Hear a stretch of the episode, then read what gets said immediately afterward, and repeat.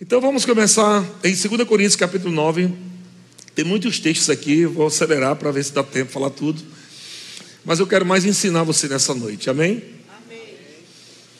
Ensinar. O ensino traz compreensão, entendimento.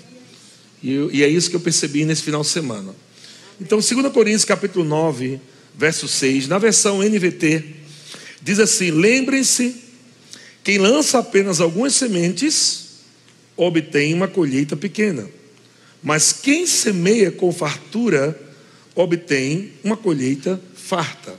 Então Deus está colocando para você decidir o que você quer viver. Amém? Deus não vai forçar você a ofertar, Deus não vai obrigar você a ofertar, nem mesmo dizimar. Porém, você só pode usufruir de cada princípio de Deus se você pratica o princípio. Amém? Deus não vai te dar o que você não pratica. Se você pratica o princípio, Deus é fiel para cumprir o que prometeu. Estão comigo, irmãos? Então, é, Deus está sugerindo através do apóstolo Paulo, ele está dizendo: quem lança apenas algumas sementes obtém uma colheita pequena. Mas graças a Deus que tem colheita. Então veja, mesmo ah, eu só tenho um pouco, ele está falando lance, você vai ter uma colheita. Porque a desculpa, das pessoas é que muitas vezes elas não estão semeando porque tem pouco. Mas a Bíblia diz que mesmo pouco que você tiver, se você semear, você vai colher. Amém? E nunca vem na mesma proporção que você planta. Mesmo que você semeie pouco, o pouco que vem não é o pouco que você deu.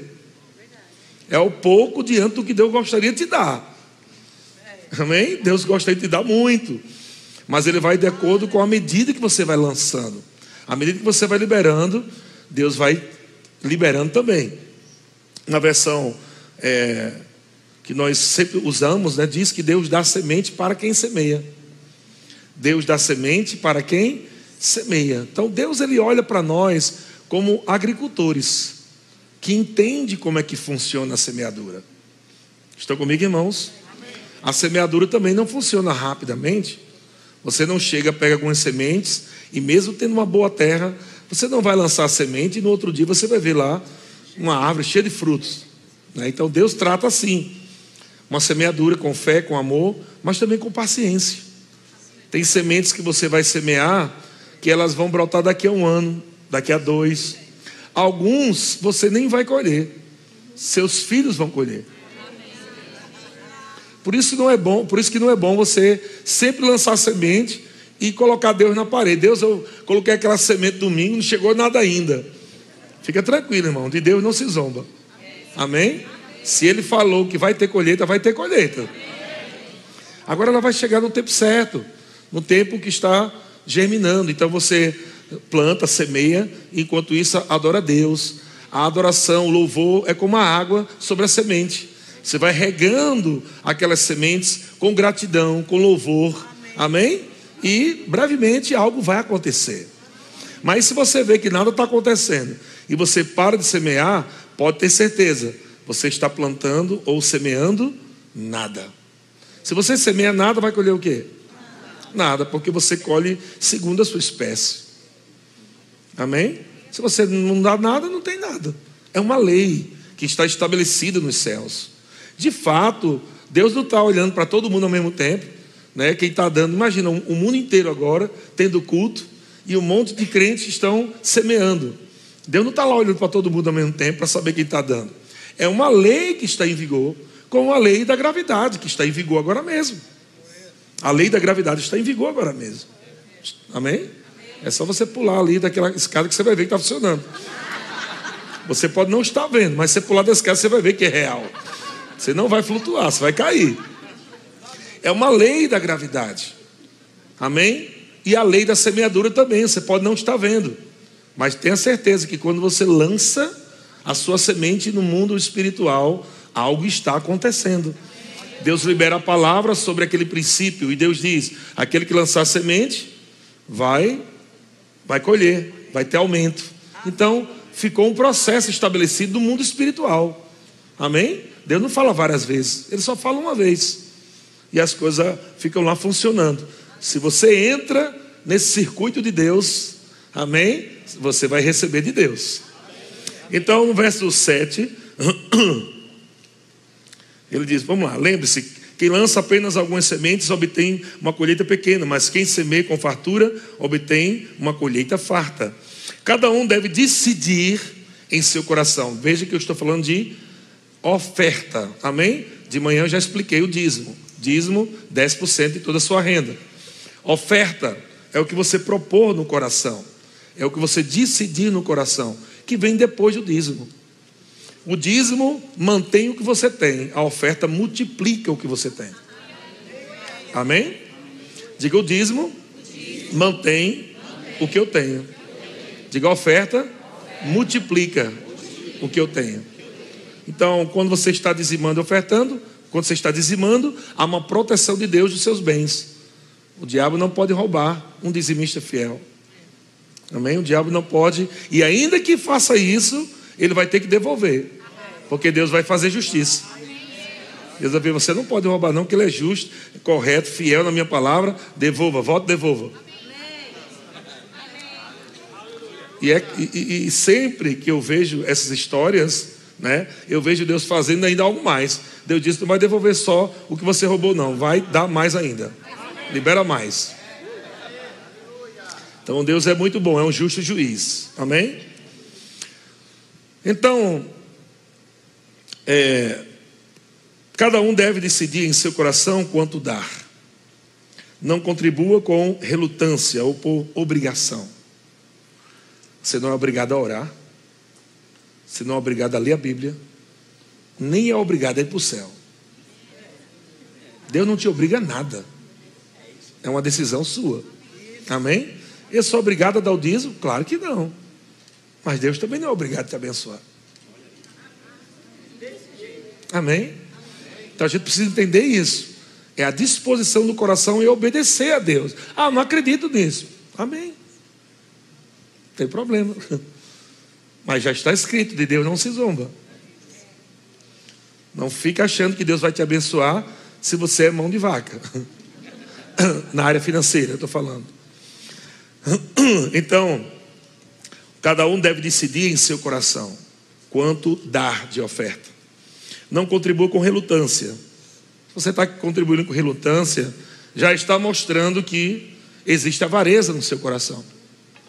Se você tem dificuldade de ofertar, você tem problemas sérios na área financeira.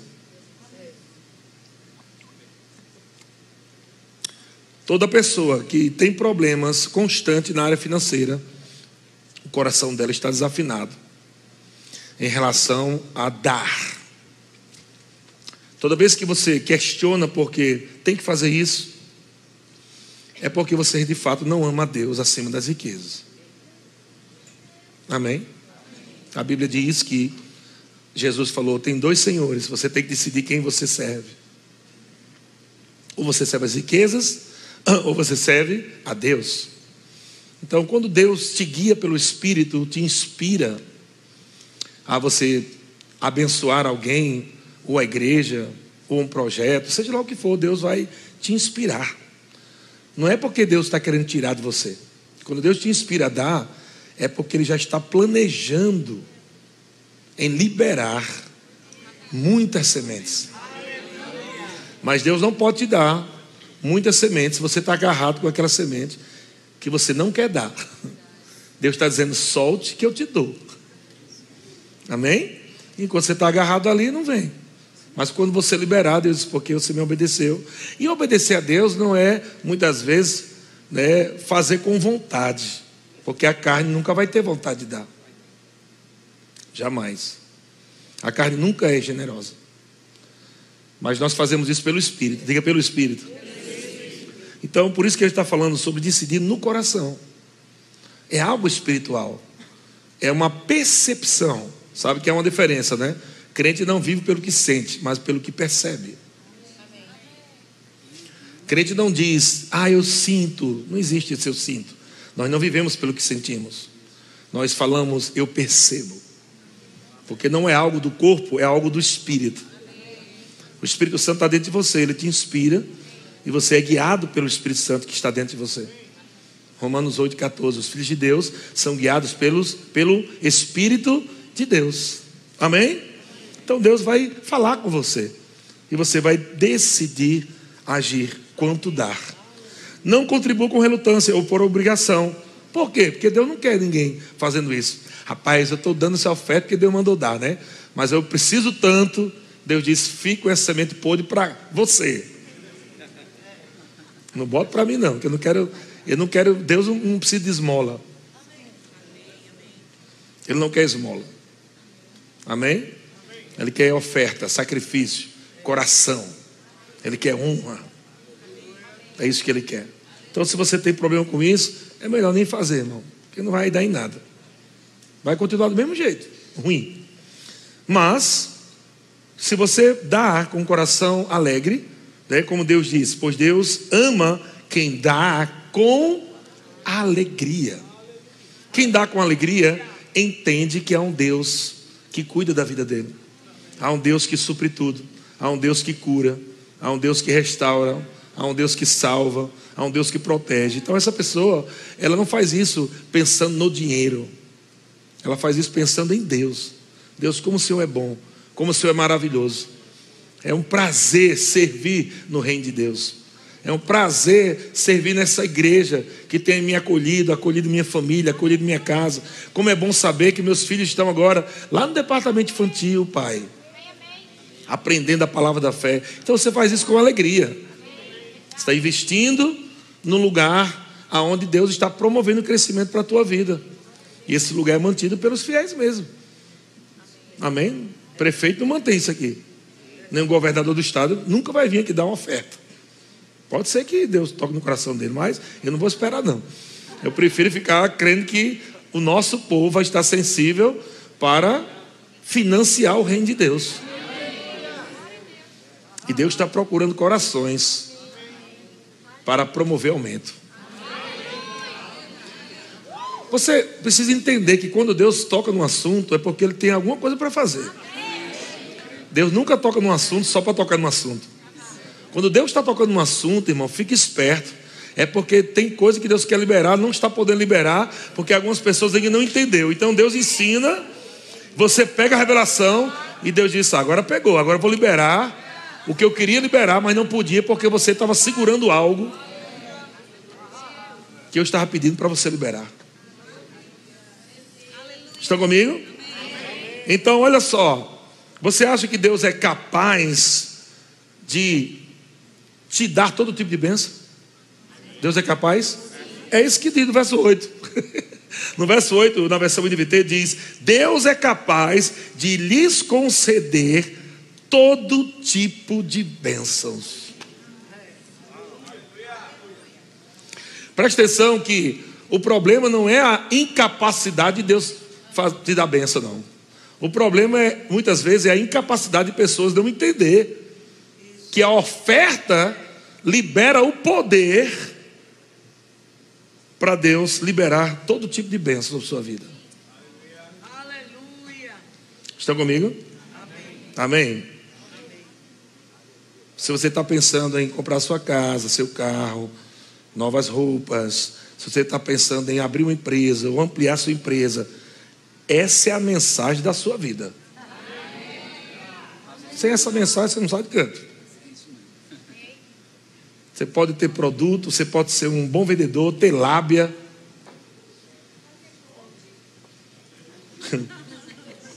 Fazer coach. Nada contra os coaches, a gente tem aqui, mas se você não colocar Deus em primeiro lugar e praticar os princípios, não vai funcionar. Amém? Glória a Deus, travar tudo. Então, tem projeto de comprar sua casa? Olha, Deus está ensinando hoje como comprar sua casa. Tem um projeto de ampliar seus negócios? Mais clientes chegando para você? Mais vendas? 2023, quem tem produtos para vender, imagina 2023 você vendendo, tendo cliente, entrando no seu, né, seu comércio, comprando seus produtos, como nunca comprou. Algo assim, meu Deus do céu. Pastor, eu estou com um problema santo. Eu estou vendendo tanto que eu tenho que contratar mais gente rápido para me ajudar. Então, esse é o, essa é a nota que Deus está trazendo para esses dias para você. Deus está querendo abrir os seus olhos para te dar esse nível. Estão comigo, irmãos? Então vamos lá, verso 8: Deus é capaz de lhe conceder todo tipo de bênção, para que em todo tempo vocês tenham tudo de que precisam, e muito mais ainda, e muito mais ainda, e muito mais ainda, para repartir com outros. Meu Deus do céu! Deus não quer somente enriquecer você, mas Deus quer suprir você de uma tal maneira, e essa é a vontade de Deus. Eu quero suprir você tanto, que você nunca mais na vida vai nem pensar em pedir emprestado.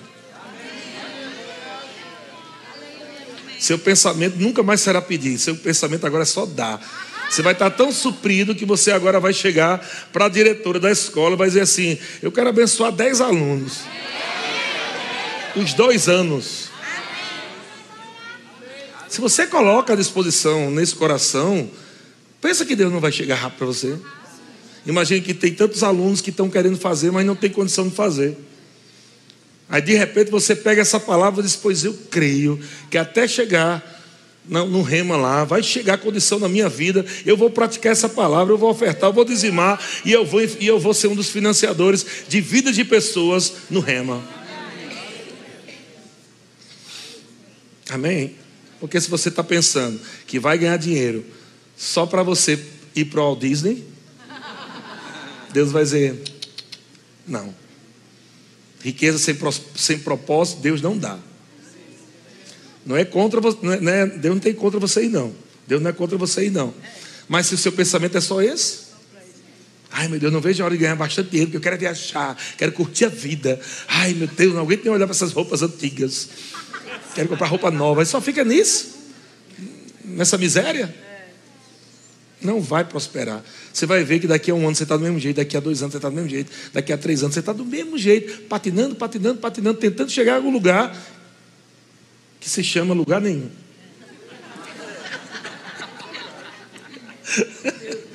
Tentando chegar num lugar que se chama lugar nenhum.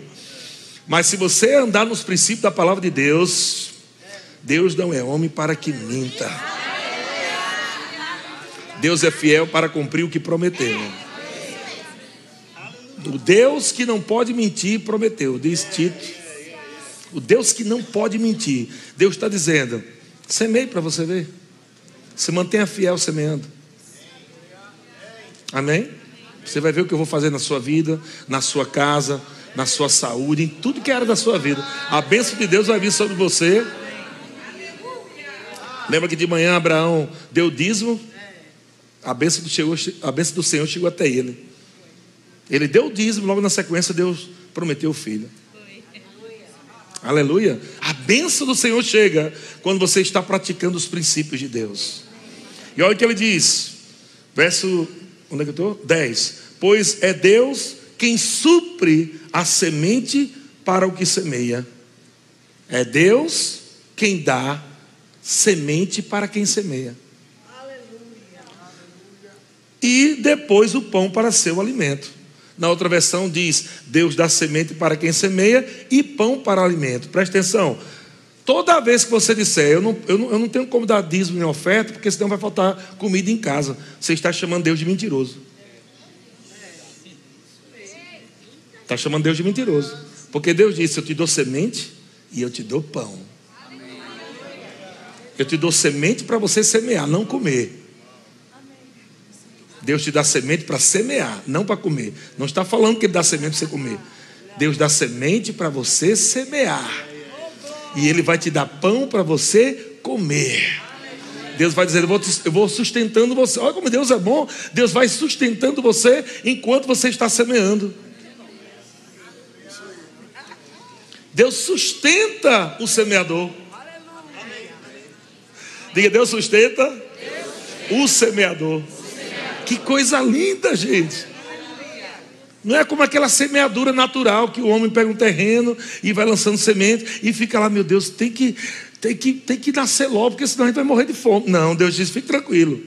Eu vou enchendo o seu bucho. Até essas sementes brotarem. Vai ter, vai ter semente e vai ter pão. Vai ter semente e vai ter pão. E quando as sementes florescerem, você vai pegar aquelas sementes, vai comer tudo, não. Você vai semeando mais, eu vou te dando mais, mais pão, mais alimento, vai chegando mais, ao ponto que daqui a pouco você agora vai estar distribuindo sementes e distribuindo alimentos. Aleluia. Olha o poder da oferta. Então, Pois Deus é quem supre a semente para o que semeia, e depois o pão para seu alimento. Da mesma forma, ele proverá, da mesma forma, ele proverá e multiplicará sua semente. É aquilo que eu falei: Deus te dá semente, mas Deus não vai dar todo o mesmo tanto. Você vai pegando a semente que é para semear, semeia. Quando você semeia, Deus diz: opa, fidelidade, aumenta. Aumenta. Então ele vai prover multiplicação e multiplicará sua semente e produzirá por meio de vocês muitos frutos de justiça. Agora olha o verso 11. Olha o verso 11. O verso 11 é como um resultado que vem lá do começo, que Deus dá semente. Quando chega no verso 11, a coisa já está lá em cima, meu amigo. O cabo já, já, se libertou da carnalidade de não querer dar. Beleza, foi o primeiro passo. Eu vou, vou ofertar. Aí você oferta. Quando oferta, ai, a carne, ai. Sacrifício vivo. Glória a Deus. Deus, amém. Deu semente, virou semeador. Se virou semeador, cai, caiu no princípio de Deus aqui, que Deus dá semente para quem semeia. Aí Deus, beleza, virou semeador, pega semente. Mas fique tranquilo, vai comendo pãozinho aí até florescer. Está aqui comida, está aqui a carne, picanha de verdade.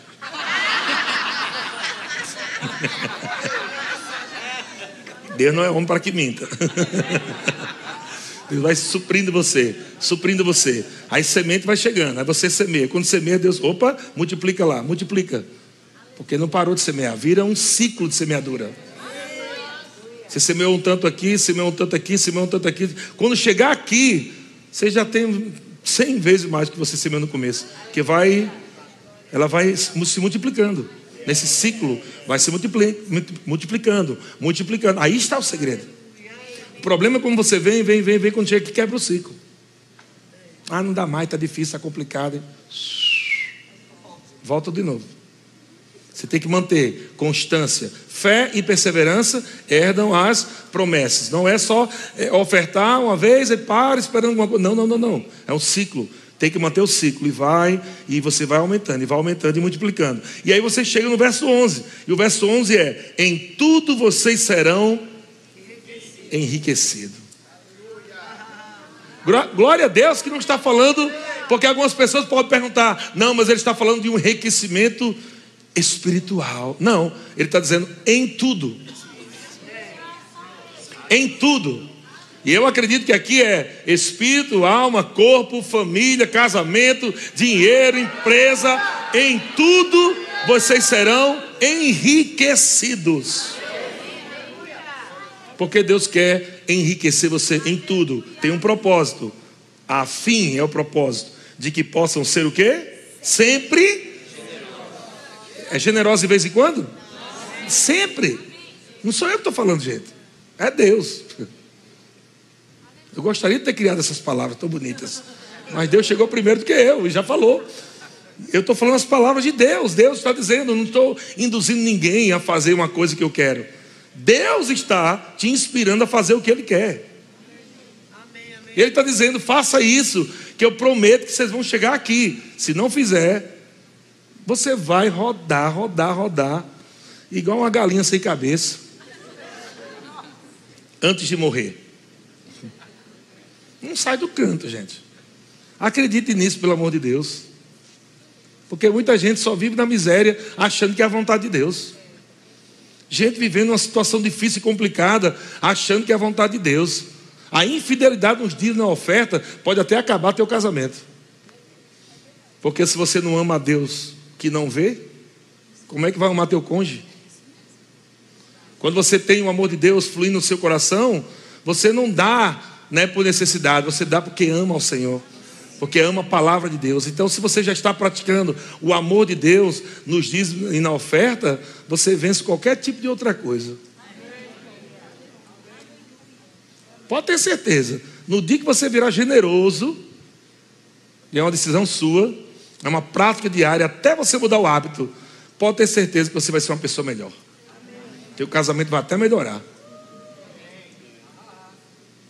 Porque você vai ser generoso também com a esposa, vai ser generoso com o filho, vai ser generoso com o marido, vai ser generoso com os seus funcionários.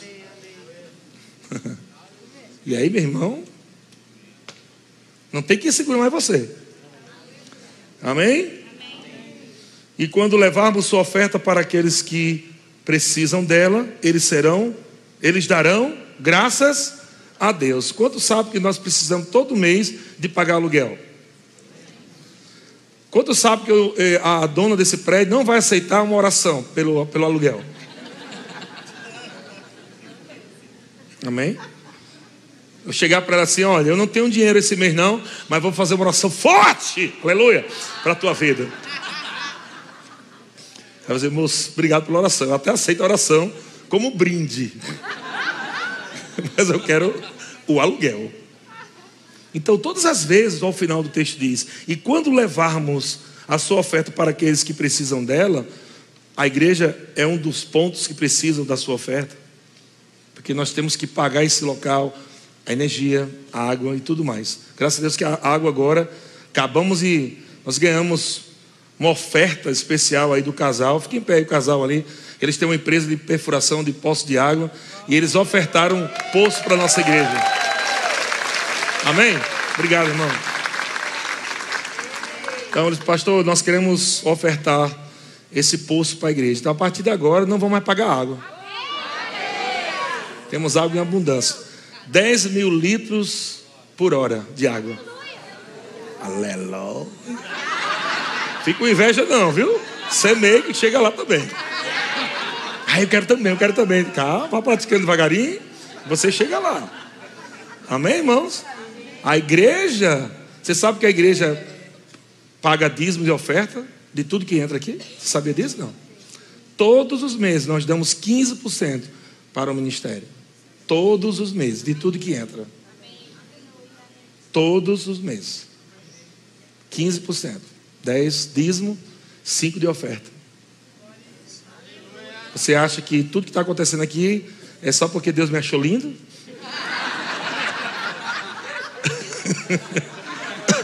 Não é só porque Deus me achou lindo.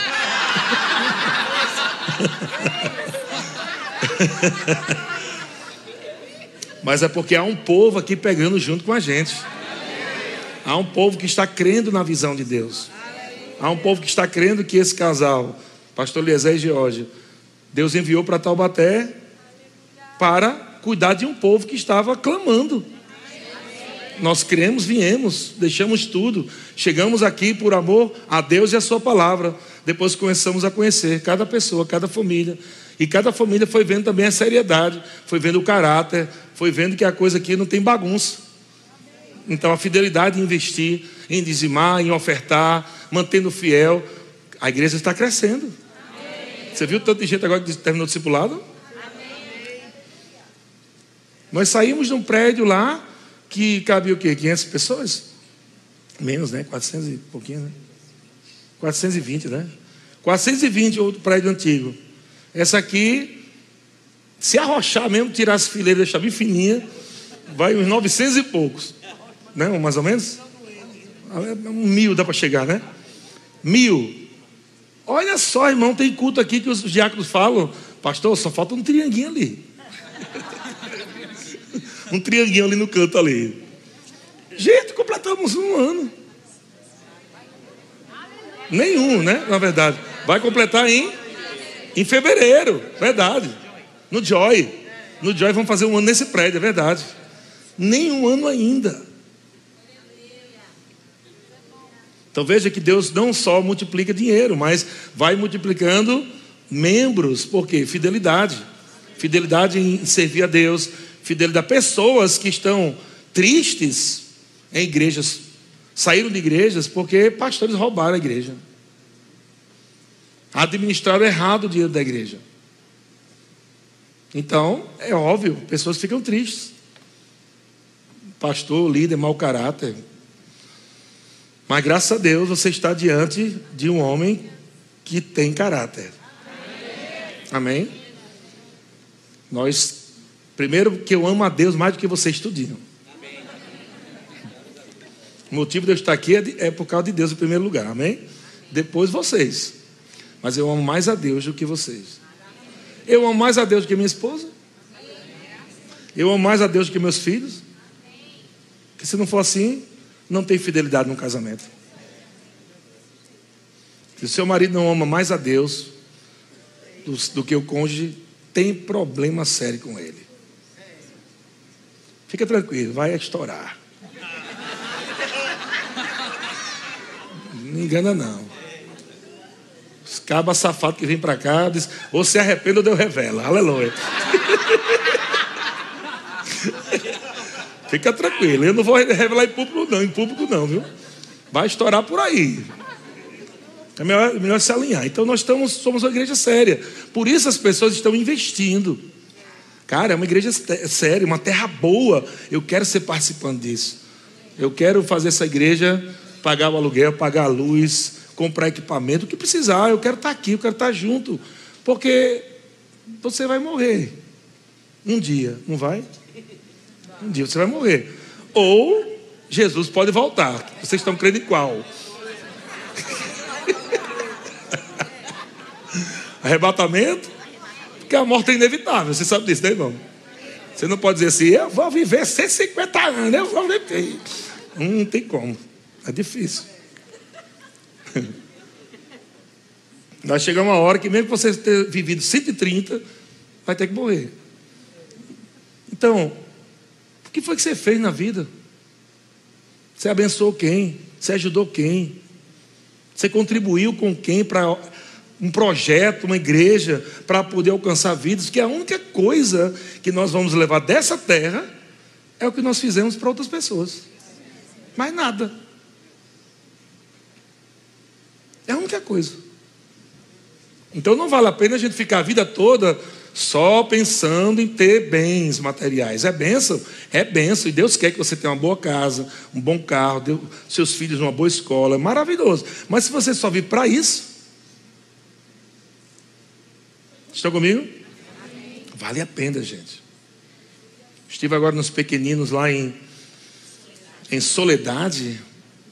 Mais de 350 crianças diariamente sendo alimentadas todo dia. Cada história de criança que a gente fica arrepiado. E estamos já crendo para 2023 começar aqui na nossa igreja esse projeto. Amém? Estamos aí nos trâmites aí, aleluia. Mas o nosso desejo é o quê? É que é, é estender mais, ampliar mais uma forma de você ser mais generoso. Porque quanto mais generosidade, mais multiplicação. Amém? Deus é bom demais. Ó, Lucas capítulo 8. Lucas capítulo 8, verso 2. Meu Deus, já, já acabou o tempo quase. Já. Lucas capítulo 8, verso 2. Agora que eu, que eu saí do primeiro texto. Lucas capítulo 8, verso 2 diz assim: E também algumas mulheres que haviam sido curadas de espíritos malignos e de enfermidades. Maria, chamada Madalena, do qual saíra sete demônios. Eita! E Joana, mulher de Cusa, procurador de Herodes, Susana e muitas outras Atenção, mulheres. Atenção, mulheres. Olha o que, é que as mulheres faziam no ministério de Jesus: as quais lhe prestavam assistência com os seus bens. Pensa aí que as mulheres são top, viu? As mulheres foram curadas, libertas pelo Senhor Jesus, ao invés agora de de, de viver normalmente uma vida natural. Não, peraí, tem gratidão no meu coração. Eu fui liberta, eu fui curada. Eu preciso fazer alguma coisa. O que, que eu posso fazer? Eu não sou pregadora. Você não é pregadora, mas pode financiar o pregador. Quando você está financiando a obra de Deus, você está mantendo o pastor daquela igreja local também, a equipe ministerial que já vive do ministério, chamados por Deus para ensinar e pregar. Ou você acha quem é que pagava os custos dos dois barbudinhos que andavam com Jesus? Aí, é, mas os barbudinhos comem pra caramba aí. Os barbudinhos comem pra caramba aí. Hã? Café, almoço e janta. E olha lá, se Pedro não tinha um no meio do dia ali. Pedro, do jeito que o bicho era. Meu amigo, meu amigo. Três refeições para os doze discípulos durante três anos. Três anos. Isso fora pousadas, viagem, família, porque Pedro era casado. Você sabia, né? Que Pedro era casado? É, que Jesus curou a sogra dele. Tinha sogra. Tinha mulher. Provavelmente a sogra de Pedro ficava lá com a, com a, com a esposa dele, né? Enquanto eles viajavam, tinha que sustentar mais um, né? Mas Jesus perguntava para eles: está faltando alguma coisa? Eles sempre respondiam: não está faltando nada. Jesus não ficava fazendo milagre toda hora. O milagre só vinha quando o natural não conseguia suprir. Quando o natural não conseguia suprir, o milagre chegava. Amém? Mas Jesus não estava toda hora fazendo milagre para pagar as coisas, para comprar as comidas. Não, ele tinha dinheiro. Essas mulheres aqui que foram curadas e de espíritos malignos e enfermidades, a Bíblia diz que elas prestavam assistência com os seus bens. Mulheres ricas que diziam: Jesus, nós queremos investir no teu ministério. Quanto é que gasta aí por mês aí o custo aí do senhor e, e esses barbudinhos, tudinho aí? Quanto é que custa aí? Rapaz, é mais ou menos X. Jesus tinha até o tesoureiro? Tinha até um tesoureiro. Quem é que precisa de um tesoureiro se é pobre? Já viu um pobre com um tesoureiro? Para quê? Se Jesus tinha 20 real só na carteira, para que é o tesoureiro? Cuida, tesoureiro, cuida dos 20 aí, reais. Oxê, tem lógica. É porque agora vai chegando Natal e aí fizeram presepado durante muitos anos, né? Presepado, montando presépio. E as músicas é o pobre menino. Ensinaram isso a você errado. Pobre menino. Jesus nunca foi pobre. Ele tinha casa. Vocês estão comigo? Ele tinha casa, ele tinha sustento, tinha um tesoureiro, tinha tanto dinheiro dentro da bolsa que o tesoureiro é ladrão. E ninguém notava que roubou. Porque se fosse 20 reais, desapareceu. Cadê os 20? Os 20, quem pegou os 20? Ajuda, meu Deus, quem pegou os 20?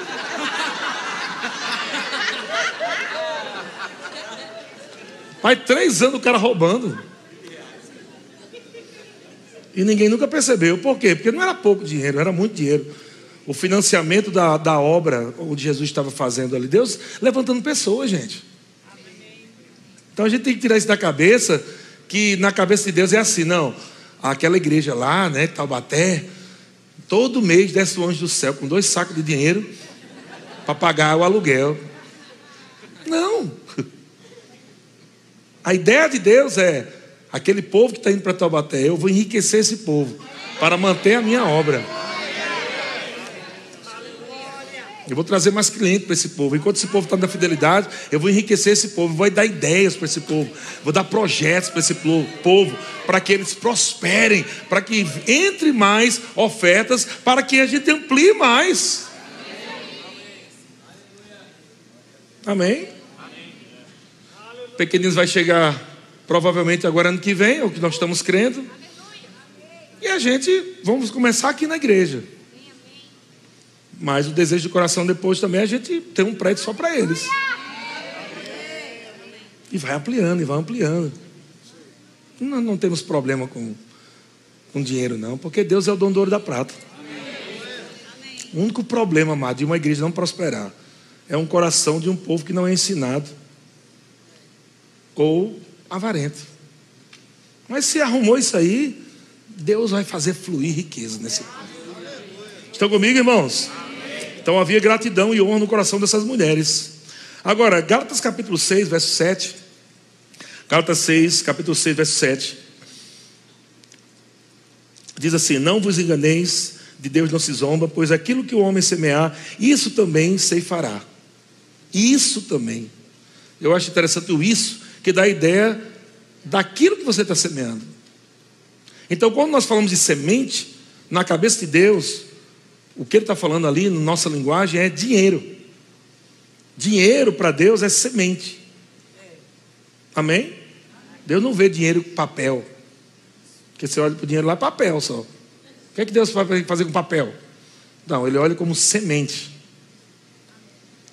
E a Bíblia diz que quando de Deus não se zomba, pois aquilo que o homem semear, isso também ceifará, vai colher. Porque o que semeia para a sua própria carne, da carne colherá corrupção, mas o que semeia para o espírito colherá vida e paz. Eu sei que aqui está falando sobre andar segundo a carne ou andar no espírito, mas tem alguma coisa a ver também com a oferta, porque no momento que você vai ofertar, como é que você está ofertando? Porque andar no Espírito é andar em amor. Andar no Espírito é andar em amor. Será que você está andando no Espírito? Ou você está andando segundo a carne? Porque quando você anda segundo o Espírito, você tem generosidade. Quando você anda segundo a carne, tem avareza. E aqueles que andam não só na carne, mas também segundo a carne, não agrada a Deus. Deus não quer cristão carnal. Como Deus quer alcançar você, meu irmão, de uma forma onde tua carne está vencendo você. Deus quer alcançar a tua vida, mas tua carne está vencendo. Porque Deus fala com você no espírito, mas a sua carne está dizendo: não, não, mas não dá não, não dá não. Então você vai ter que decidir semear no espírito, andando no espírito, andando em amor, andando em bondade andando em fidelidade, andando em domínio próprio, isso é andar no espírito. Dominar. Cara, a minha carne não quer. A minha razão está dizendo: se você dá, vai faltar. Mas lá no seu espírito, Deus está falando. De Deus não se zomba. Eu dou semente para quem semeia. Eu dou semente para quem semeia. Então você vai decidir andar no espírito, romper aquelas vontades da carne, que está dizendo: não, mas se eu der esse 100, eu estou lascado. E Deus vai dizer: deu 100, confie em mim. Confie em mim que esse 100 é muito pequeno para o que eu tenho que fazer na sua vida. Jesus falou que aquele que é fiel no pouco, não é assim? Vai chegar no muito. Por quê? Porque quem é fiel no pouco vai ser fiel no muito. Mas as pessoas estão esperando chegar ao muito para ser fiel. Senhor, não estou conseguindo ser fiel porque não está dando. E o Senhor está dizendo: se você conseguir ser fiel no pouco, eu te coloco no muito. Enquanto você não for fiel no pouco, não espere crescimento. Diga, mas eu vou crescer. Catuca seu irmão aí, diga para ele: você é fiel. Glória a Deus. Então a carne é egoísta. A carne é egoísta. Na versão NVI, Gálatas capítulo 5, verso 19, na versão NVI diz: Ora, as obras da carne são manifestas: imoralidade sexual, impureza, libertinagem, idolatria, feitiçaria, ódio, discórdia, ciúme, ira, egoísmo. Egoísmo é obra da carne. Ciúme, discórdia, não é, não é Satanás, não, é sua carne fedorenta. Ah, um demônio, um demônio de ciúme se apossou de mim. Ah, não, é sua carninha mesmo. Que você precisa colocá-la em mim com a palavra. Ah, eu não consigo dar, porque está muito difícil. É não. Carne. Egoísmo. Sabe o que significa egoísmo? Amor excessivo aos próprios interesses. Amor excessivo aos próprios interesses. Eu vou dar para a igreja para quê? Tem um monte de coisa aqui para resolver na minha vida. Como é que Deus vai confiar mais a você? Se você não é fiel nas coisas, nas coisas pequenas que Ele te pede. Eu lhe pergunto, você, se eu tivesse um dinheiro hoje, eu pedisse para você levar um dinheiro para um irmão em algum estado, você está indo para lá. O irmão, leva esse dinheiro para mim, entrega aquele irmão. No meio do caminho você gasta metade. Aí, beleza. Aí eu ligo, irmão, entregou? Eu entreguei. Um ano depois, eu encontro aquele irmão que era para ter recebido e digo: Você recebeu mil reais? Não, recebi 500. A pergunta é: Você daria de novo dinheiro para aquele irmão que ia levar? Levar de novo? Você daria não? E como é que você quer que Deus dê mais a você se você não dá o que Deus pede para dar? Pensa um pouquinho. Deus pega e diz: está aqui, beleza, teu salário. Agora você vai pegar isso aqui e leve para a igreja, tá? Aí no meio do caminho você paga as contas. Aí quando chega lá, amém, glória a Deus. Vem aqui, coloca naquele cestinho que ninguém está vendo, né? No, no, no, no gasofilácio, no envelope. Ah, lá, lá, lá, tô dando, né, Deus? Tá é. Deus tá, você não deu o que eu te pedi. Eu não vou confiar mais em você. Então Deus vai procurar uma pessoa confiável. Por quê? Porque nós, como liderança, estamos orando para Deus levantar pessoas fiéis para manter a obra dele aqui na terra, não é minha obra. E Deus está procurando corações e pessoas, e Deus está inspirando, e Deus está dizendo: vá lá, eu quero que você ajude, eu quero que você pegue firme e seja fiel. Aí no trajeto você não é, como é que Deus vai te dar mais? Não, mas Deus é tão bom, é tão bom, é tão bom, que Ele abençoa até o ladrão. Só que não, né, irmão?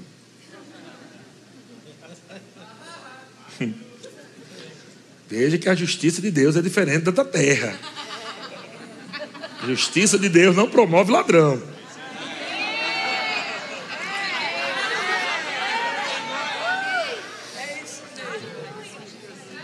Então você precisa entender que Deus é justo. Quando você pratica o que Ele manda, funciona. Diga, eu vou ofertar mais. Depois de uma lapada dessa. Gênesis capítulo 4, verso 3. Olha o que ele fala. A primeira oferta, como é que aconteceu? Aconteceu que no fim de uns tempos trouxe caindo o fruto da terra uma oferta ao Senhor.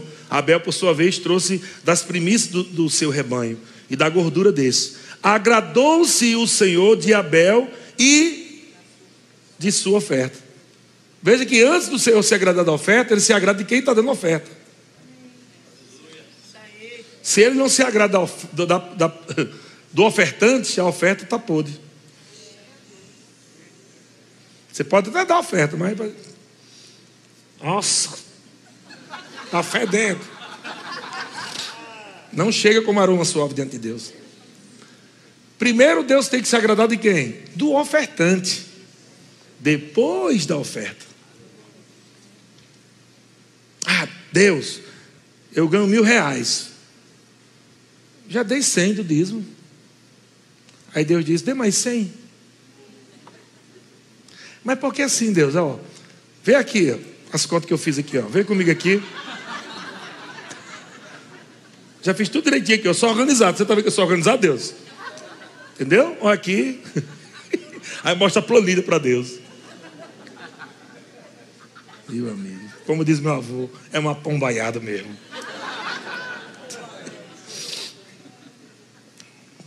Vocês lembram da pombaiada, né? Foi uma pomba, pombalesa também, é outro nome que, que dá lá no Nordeste, pombalesa. Pombalesa foi uma pomba que eu estava aqui, ela estava passando.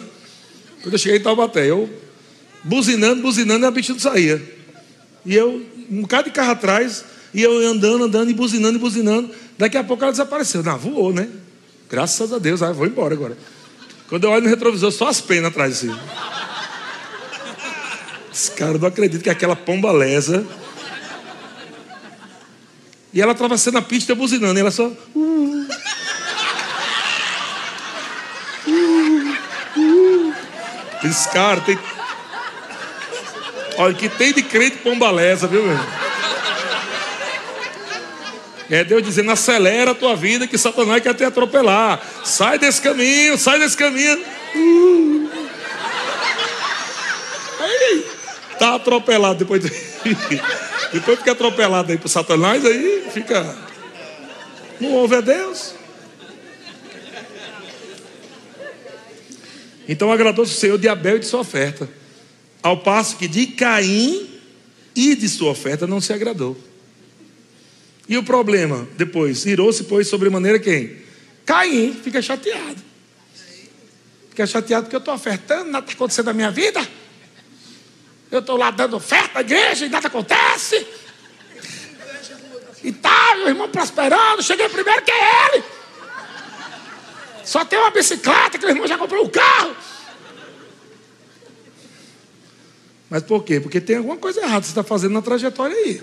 O problema não é com Deus, não.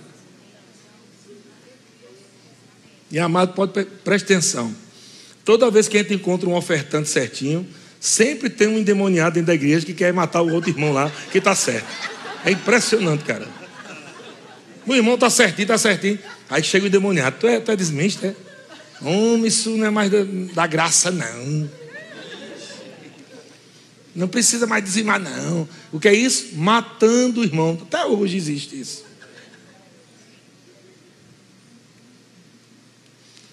Caim, que foi rejeitado por Deus e a sua oferta também, matou o irmão que Deus se agradou.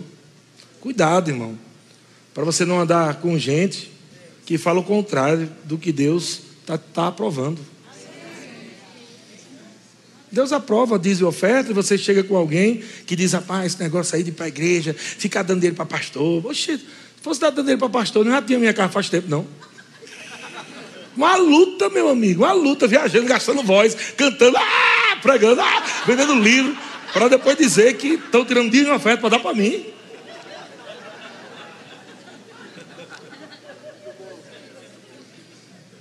Hum. De fato, eu acredito que nós estamos aí para chegando aos pés de 20 anos de ministério. Se fosse assim, já era para ter tido pelo menos umas cinco casas. Uma fazenda cheia de gado. Pelo contrário. Pelo contrário, se você pesquisar lá, a gente não tem nada.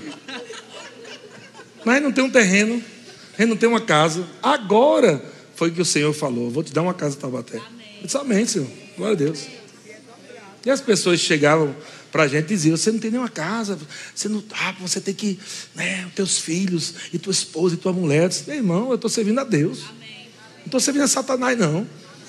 Que eu vou pregar, passar a vida pregando, no final ele vai me matar. Eu estou doando minha vida, doei minha vida, minha família, para servir um povo em obediência a Deus. Você acha que Deus vai deixar faltar alguma coisa na minha vida? Nada. Nada. E da mesma forma, Deus levanta você. Talvez você não seja um pastor, um pregador, mas você está aqui convocado para estar dentro de uma visão aonde Deus vai suprir você para suprir a visão. E não vai faltar nada.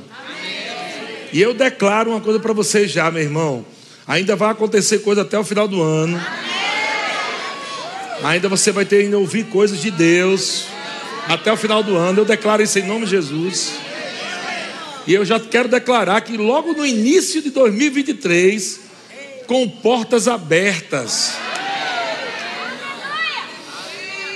Nós vamos entrar em 2023, amado, na mesma fé, na mesma perspectiva de que coisas grandes vão acontecer, porque existem sementes que foram plantadas, não só dinheiro, mas danças que foram plantadas, gritos que foram plantados, carreiras que foram plantadas, louvor que foram plantados, adoração que foi plantado. É impossível que fique do mesmo jeito. Alguma coisa vai ter que acontecer.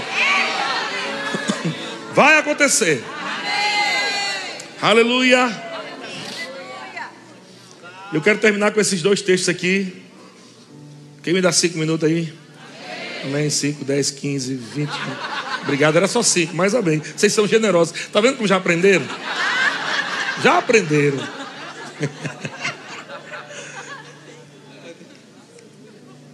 Olha só que coisa interessante. Isso vai acontecer com você. 1 Reis capítulo 3, verso 3 diz: Salomão amava ao Senhor Primeira coisa, amor. Salomão amava ao Senhor. Nenhum cristão vai ser próspero sem amor. Porque se você anda na carne, colhe corrupção. Mas anda no espírito, vida e paz. A, a Salomão amava ao Senhor, andando nos preceitos de Davi, o seu pai. Seu pai já era um homem muito generoso. Davi muitas vezes tirou dos seus tesouros para investir na casa de Deus. Muitas vezes. Muita grana. Davi, das, das suas posses construiu. Sabe que ele construiu mil instrumentos musicais? Davi criou, ele criou, ele era músico, né?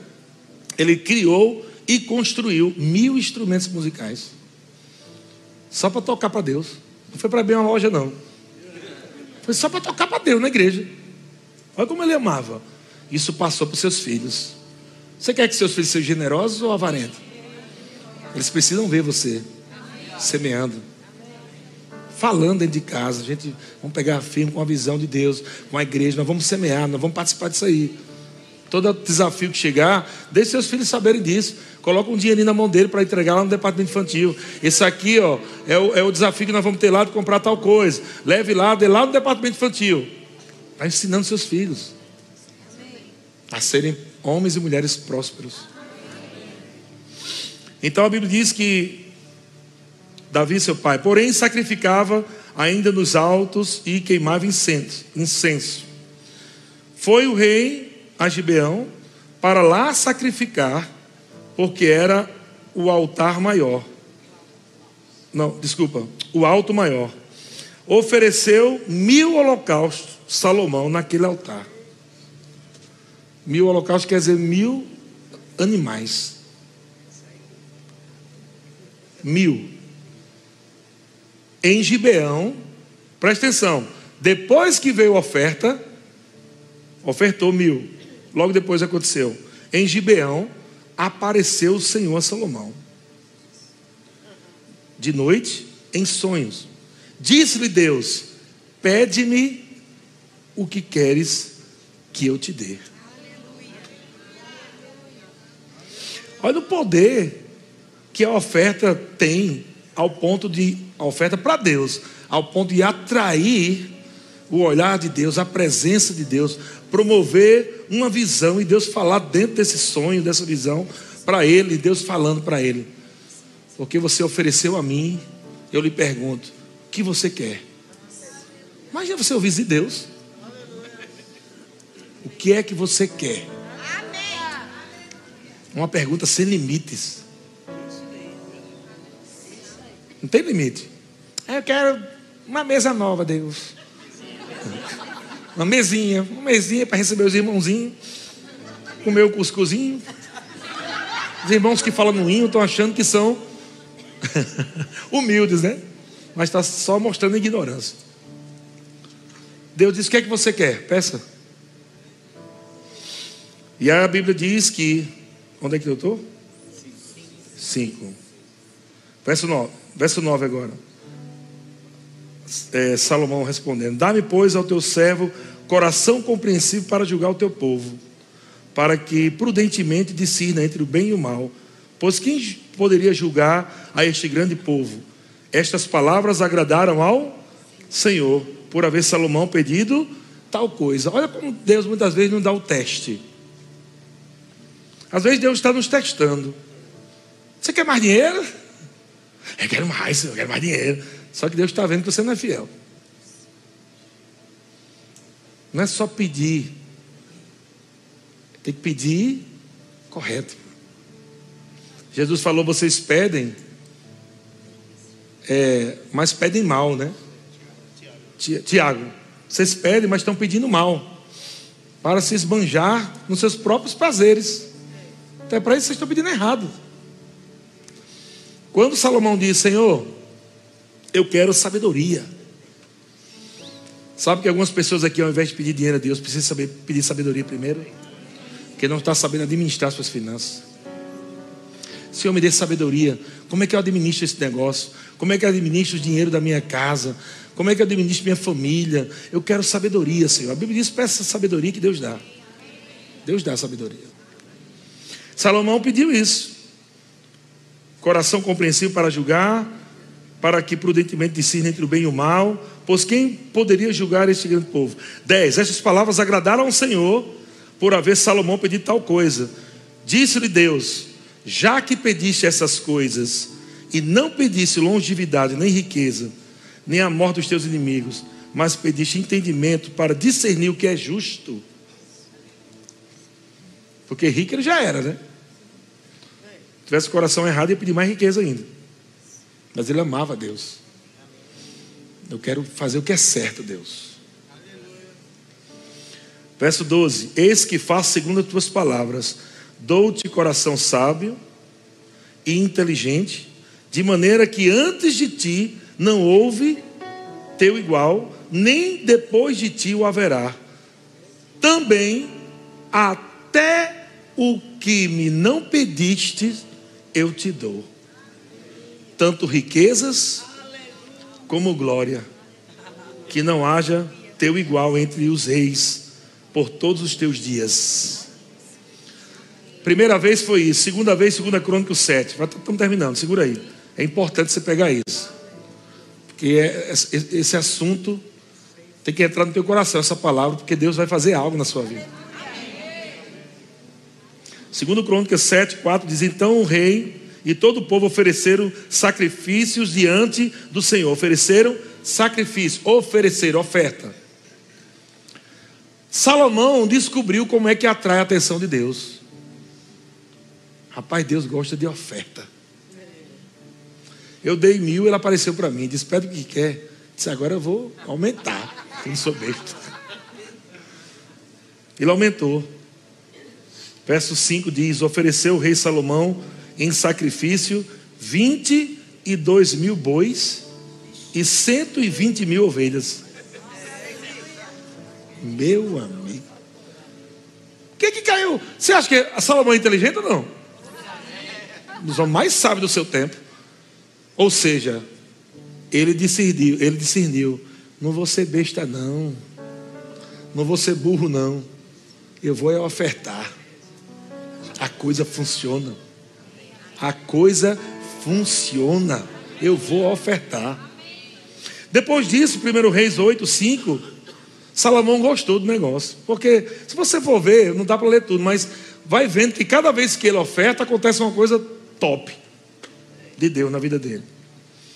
1 Reis capítulo 8, verso 5 diz: O rei Salomão e toda a congregação de Israel se reuniram a ele, estavam todos diante da arca, sacrificando ovelhas e bois que, de tão numerosos, não se podia contar.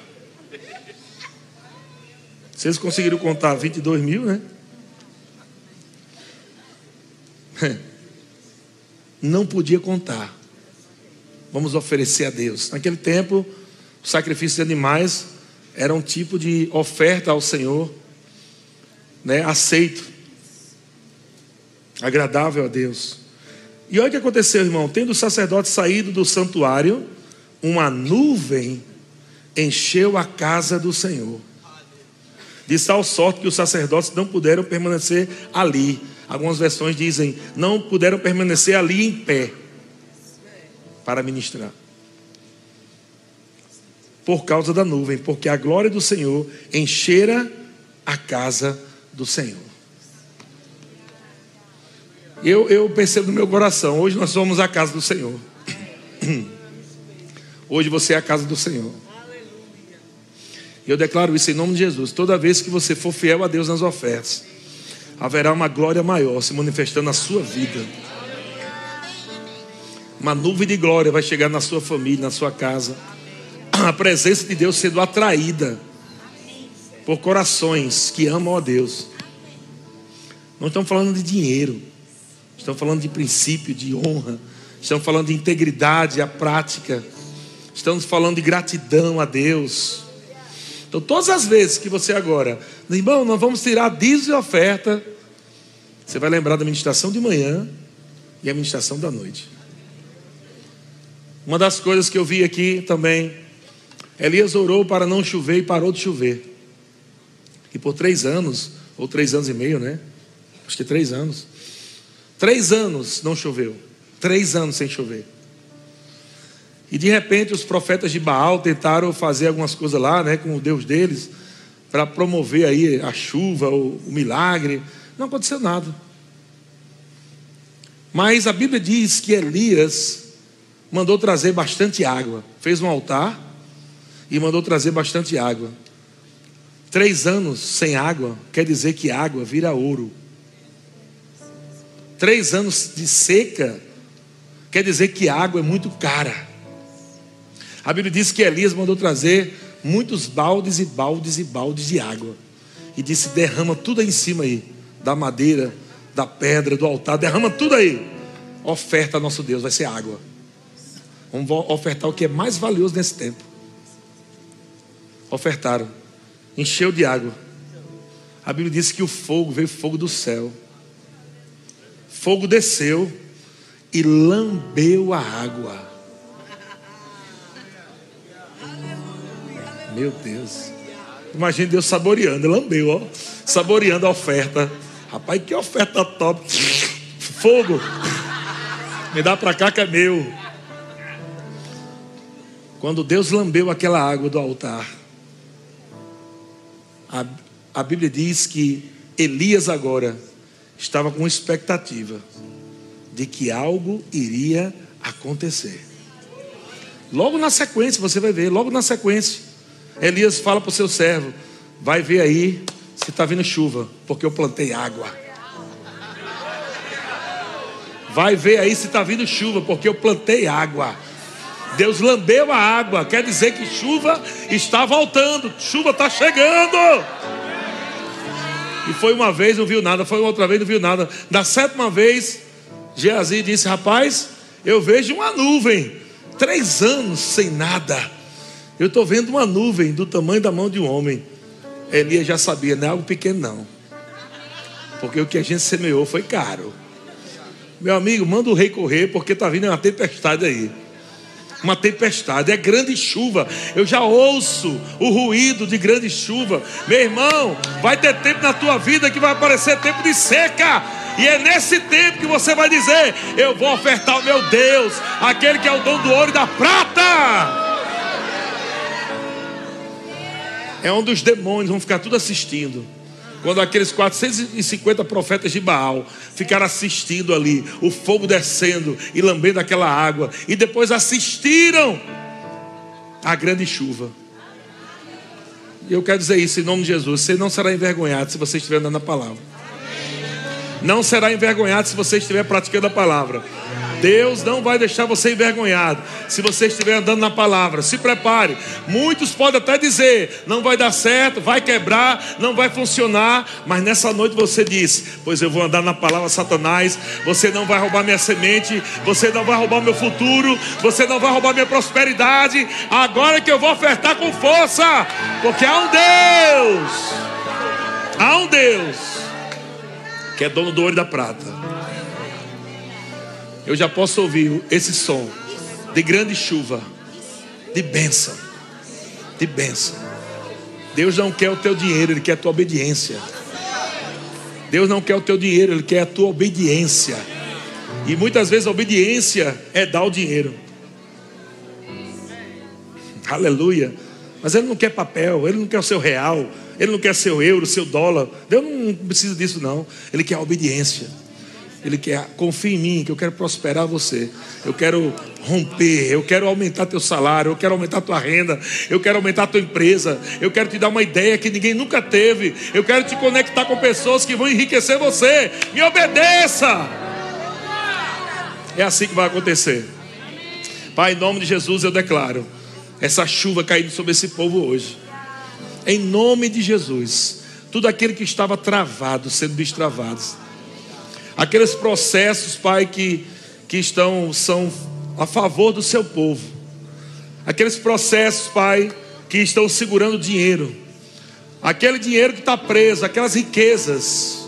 Eu declaro em nome de Jesus, no momento em que esse povo começar a ofertar agora com esse entendimento que eles estão oferecendo a ti sacrifício vivo. Eu declaro essas ofertas como chaves, chave que vai abrir as comportas. Aquele dinheiro, Pai, que faz tempo que está preso, que não sai, que já tentou de todas as formas pegar esse recurso. Eu declaro em nome de Jesus, sendo liberado para a glória de Deus. Tudo aquilo que está abarrando o processo, tudo aquilo que está fazendo com que produtos não sejam vendidos, com que as, as empresas não vendam. Eu declaro em nome de Jesus, Satanás, ouça algo. Você está olhando para um povo abençoado. Você está olhando para um povo próspero. Você está olhando para um, pro, um povo que Deus levantou aqui em Taubaté, no Vale do Paraíba, para impactar essa região com a bondade de Deus, com a glória de Deus. Você não vai reter o que pertence a esse povo. Eu chamo a existência agora casas eu chamo a existência carros, roupas, escola para as crianças. Eu chamo a existência agora emprego para quem não tem emprego. Em nome de Jesus, porta de emprego chegando. Eu declaro agora vendas sobrenaturais. Vendas sobrenaturais. Vendas sobrenaturais em nome de Jesus. No momento em que esse povo começar a ofertar, no momento em que esse povo começar a dizimar, coisas sendo destravadas liberadas no mundo espiritual e aqui nessa terra, em nome de Jesus. Amém. Você creu, recebeu?